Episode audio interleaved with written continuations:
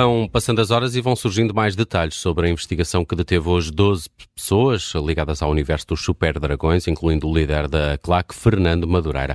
No direto ao assunto de hoje, contamos com Luís Rosa, redator principal do Observador, segue de perto vários casos judiciais e está aqui para uma conversa com a Judite França, o Bruno Vieira Amaral e a Vanessa Cruz. E há outros uh, casos com desenvolvimentos, além deste a envolver o Futebol Clube do Porto, mas já lá vamos. Começamos, Luís Rosa, pelos detalhes apurados pelo Observador sobre outro suspeito feito nesta investigação, o administrador da SAD, Adelino eh, Caldeira. Há suspeitas de conluio entre todos os detidos e este dirigente próximo de, de, Nuno, eh, de Jorge Nuno Pinto da Costa.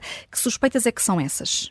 Bem, o, a informação que nós temos, devidamente confirmada, é que os mandatos de busca e de detenção referem um acordo entre, agora vou citar, elementos, no plural, do Futebol Clube do Porto e a claque dos Super Dragões, para manipular alegadamente para manipular a Assembleia Geral do Porto de 13 de novembro, não estou em erro, uhum. e criar um medo, um clima de medo e de intimidação. Com que objetivo?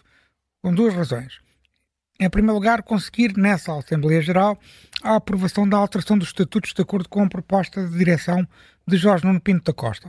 Em segundo lugar, e aqui é o ponto que eu considero mais, mais surpreendente, é para manter uma alegada influência no Futebol Clube do Porto a propósito de certos privilégios que um grupo de pessoas, do qual é, faz parte, de acordo com, com a investigação, Adelino Caldeiro, Fernando Madureira, a mulher de Fernando Madureira, que também é vice-presidente do Super Dragões, e outros elementos do Super Dragões, este grupo de pessoas queria manter uma influência no Futebol do Porto para conseguir, para ter proveitos com, uh, ou ter alegados proveitos com a venda de bilhetes para jogos do Futebol do Porto.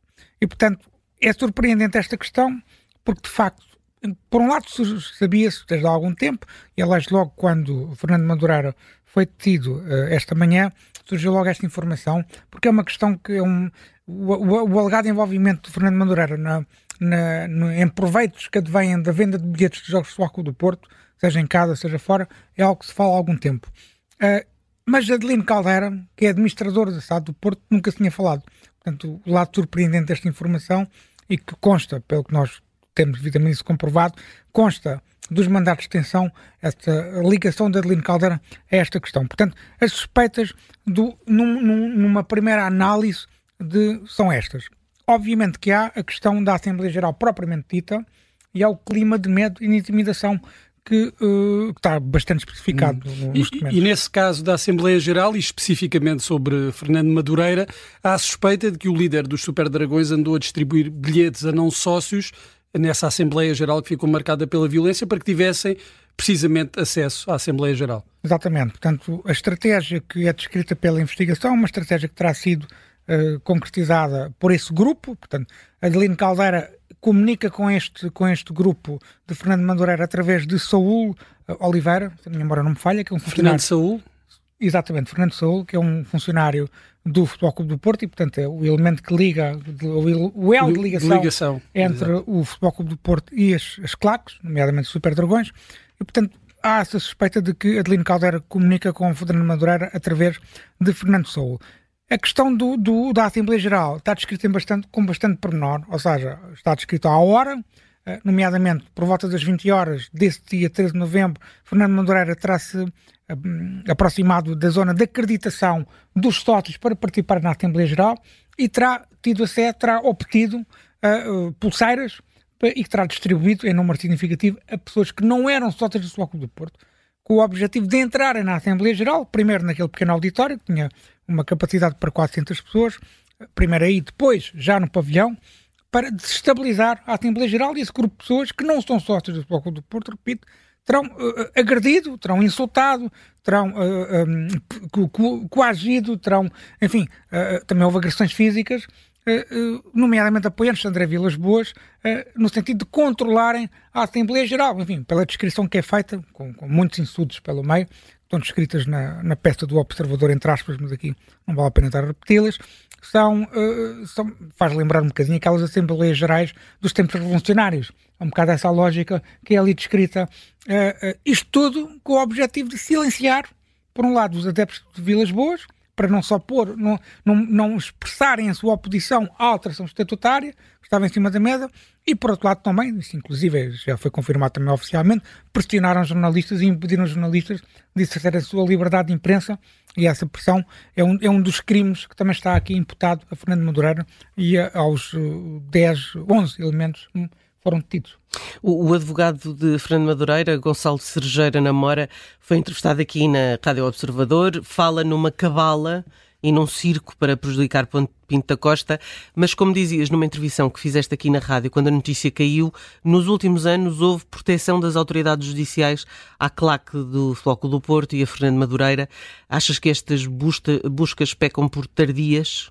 Sim, embora não quero estar aqui a entrar em diálogo com, o advogado Fernando Madureira, tem todo o direito de, de, de afirmar e dizer o que entender e defender o seu cliente, obviamente, se não está em causa, lá está, o advogado de Fernando Madureira também tem direito à sua liberdade de expressão e, obviamente, de expressar aquilo que entender. Mas, uh, mas sim, eu acho que estas buscas pecam por tadias, tendo em conta todos os acontecimentos que foram sendo noticiados ao longo dos anos sobre Fernando Madureira, sobre os episódios de violência que aconteceram no, no, no Porto envolvendo os jogos de futebol e a Futebol do Porto, parece-me que sim, parece-me que pecam, uhum. pecam por tardias. Estará apenas relacionada esta investigação com os factos ocorridos na Assembleia Geral? Uh, tivemos a apreensão uh, de viaturas uh, supostamente pertencentes a Fernando Madureira. Haverá aqui uma outra dimensão da investigação ou estamos só mesmo a falar do, dos factos ocorridos na Assembleia Geral? Nós só teremos uma resposta mais completa para isso e, e mais uh, assertiva e com grau de certeza maior quando terminarem os, os interrogatórios servidos.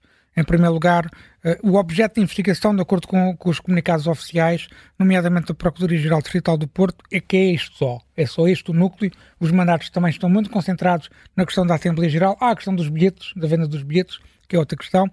Mas teoricamente é possível ao Ministério Público, quando faz o despacho de apresentação dos arguidos ao juiz de instrução, alargar o, o objeto de investigação. Não se coaduna com a investigação de crime violento, porque estes crimes são, grosso modo, crimes de ofensa à integridade física e de coação, etc. Crimes violentos. Não se, essa, esse tipo de investigação não se coaduna com a apreensão de viaturas de luxo. Isso só se justifica quando há, por exemplo, uma investigação fiscal, de crimes fiscais, branqueamento de capitais, crimes económicos, e, e, portanto, no entanto, as, as, autoridades não podem fechar os olhos vamos supor que está um saco de droga em cima da mesa, apesar do objeto de investigação ser a, a, a criminalidade violenta, não vão fechar os olhos àquilo. É como os famosos 105.800 euros que estavam no gabinete do Primeiro-Ministro. Não se sabia que estava ali, descobriu-se, e portanto o objeto de investigação do influencer largou-se. E aqui isso pode também acontecer. Mas as buscas às casas justificam-se uh, por ofensas à integridade física? As buscas domiciliárias uh, são feitas, de acordo com o que é explicado no, no, no, mandato de busca, em primeiro lugar, para a aquisição de prova, e tendo em conta a gravidade da situação. Eu enfatizo aqui um comunicado da PSP, que nós até fizemos uma, um push sobre isso, porque realmente o texto é impressivo.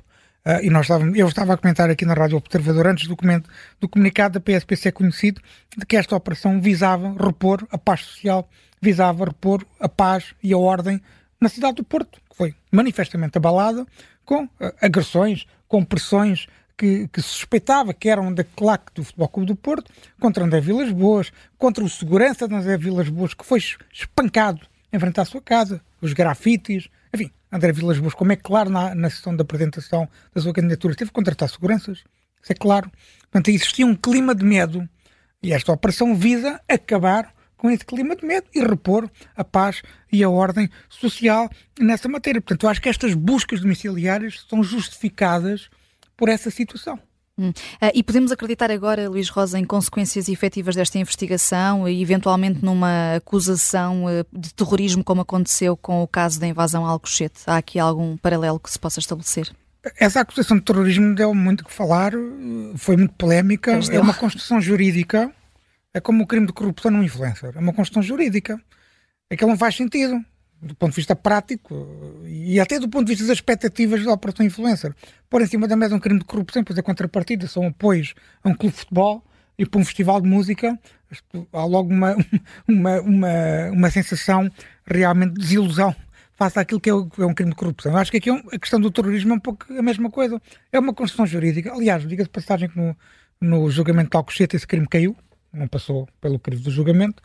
E, e, não acredito que isso vá. Não, é um crime que não faz parte da, dos, dos crimes que a Procuradoria-Geral do Distrito do Porto pôs cá fora como sendo o objeto de investigação, não faz parte também dos mandatos, pelo que eu julgo saber, não acredito que, que, que o Diabo Regional do Porto vá por aí. Hum. O primeiro interrogatório judicial está marcado para amanhã, às duas da tarde, são 12 detidos.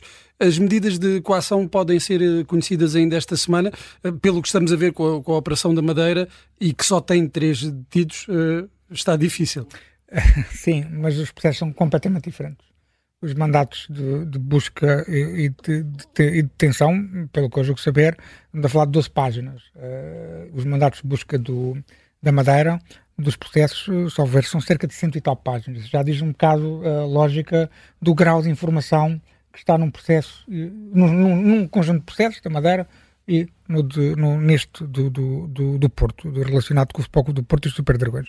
Parece-me que são, terão interrogatórios que, eventualmente, se os arguidos quiserem falar, porque os arguidos podem se refugiar no silêncio. Os arguidos quiserem falar, enfim, acho que é um, um dia, dois, a situação estará resolvida. Não, não nos esqueçamos que há aqui uma greve de, dos funcionários judiciais que também tem atrapalhado aqui a questão. No, tem atrapalhado sempre. Uhum. É uma greve que dura há, há um ano e tal já no outro âmbito, não vamos fazer agora esse comentário sobre isso, mas é um bocadinho uma prova de incompetência do Ministério da Justiça não conseguir resolver uma, uma greve que já dura há mais de um ano. E, portanto, essas greves têm perturbado muito diligências como estas porque obrigam horas extraordinárias e os funcionários judiciais estão a fazer greve horas extraordinárias e eles trabalham muitas, muitas vezes horas sem serem pagos e não são escravos, têm todo o direito a recusar a fazer isso e muitas vezes há interrogatórios que se prolongam por muito tempo precisamente pelo esforço dos funcionários judiciários, dos juízes. Hum. Luís, eh, há quem se possa questionar, eh, tendo em conta a influência do Futebol Clube do Porto e de Pinto da Costa eh, na cidade e tudo mais, sendo um caso que pode vir a ser, se chegar a julgamento no Porto, por tribunais do Porto, mas uma coisa é a justiça, outra coisa é a influência que possa existir. Há aqui. Uh, pode haver dúvidas nesse gente, sentido. Há quem possa fazer essa pergunta. Ao, ao longo do dia de hoje também percebe o alcance da tua pergunta, acho que uhum. isso.